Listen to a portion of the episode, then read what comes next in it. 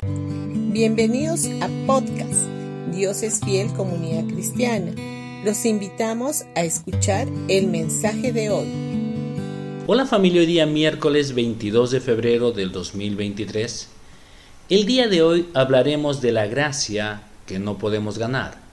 En una oportunidad un pastor preguntó a su congregación qué era gracia y obtuvo una respuesta diferente de cada uno de los presentes.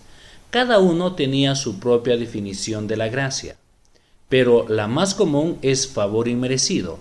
Esta es la transcripción literal de la palabra original griego charis, que es favor inmerecido, que significa que Dios hizo y continúa haciendo cosas por nosotros a pesar de lo que nosotros hayamos hecho o merecido. Él nos da gracia en forma gratuita, nunca en función a nuestro desempeño. La gracia de Dios nos ha sido dada cuando siendo aún pecadores, Cristo murió por nosotros, lo que dice en Romanos 5.8. Jesús murió por nosotros antes de que siquiera hayamos hecho algo por Él. Eso es gracia. La gracia de Dios es igual para todos. La gracia de Dios no está basada en acciones. Es la misma para cada uno de nosotros. No importa cuán buenos seamos, esto no te hace obtener más gracia. No importa tampoco cuán malos seamos, no obtendremos menos gracia. La gracia de Dios depende totalmente de la naturaleza y del carácter de Dios, no de nuestras acciones. Dios eligió darnos gracia sin importar lo que nosotros nos merezcamos.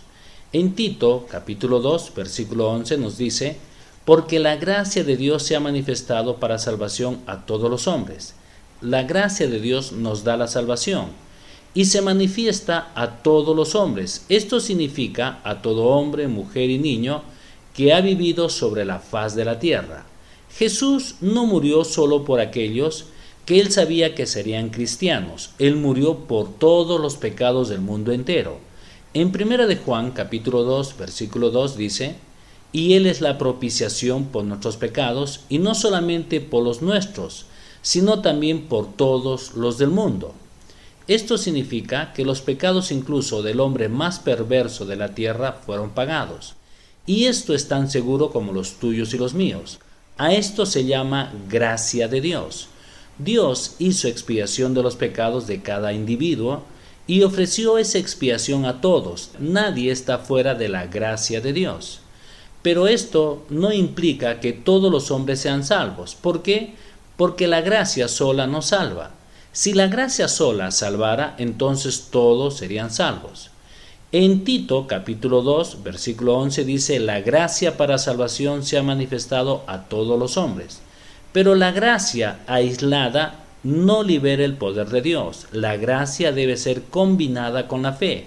La fe viene a ser nuestra respuesta a la gracia. Por eso el día de ayer dijimos que la gracia y la fe van juntas y trabajan juntas en armonía. Bendiciones con todos ustedes y que tengan un gran día.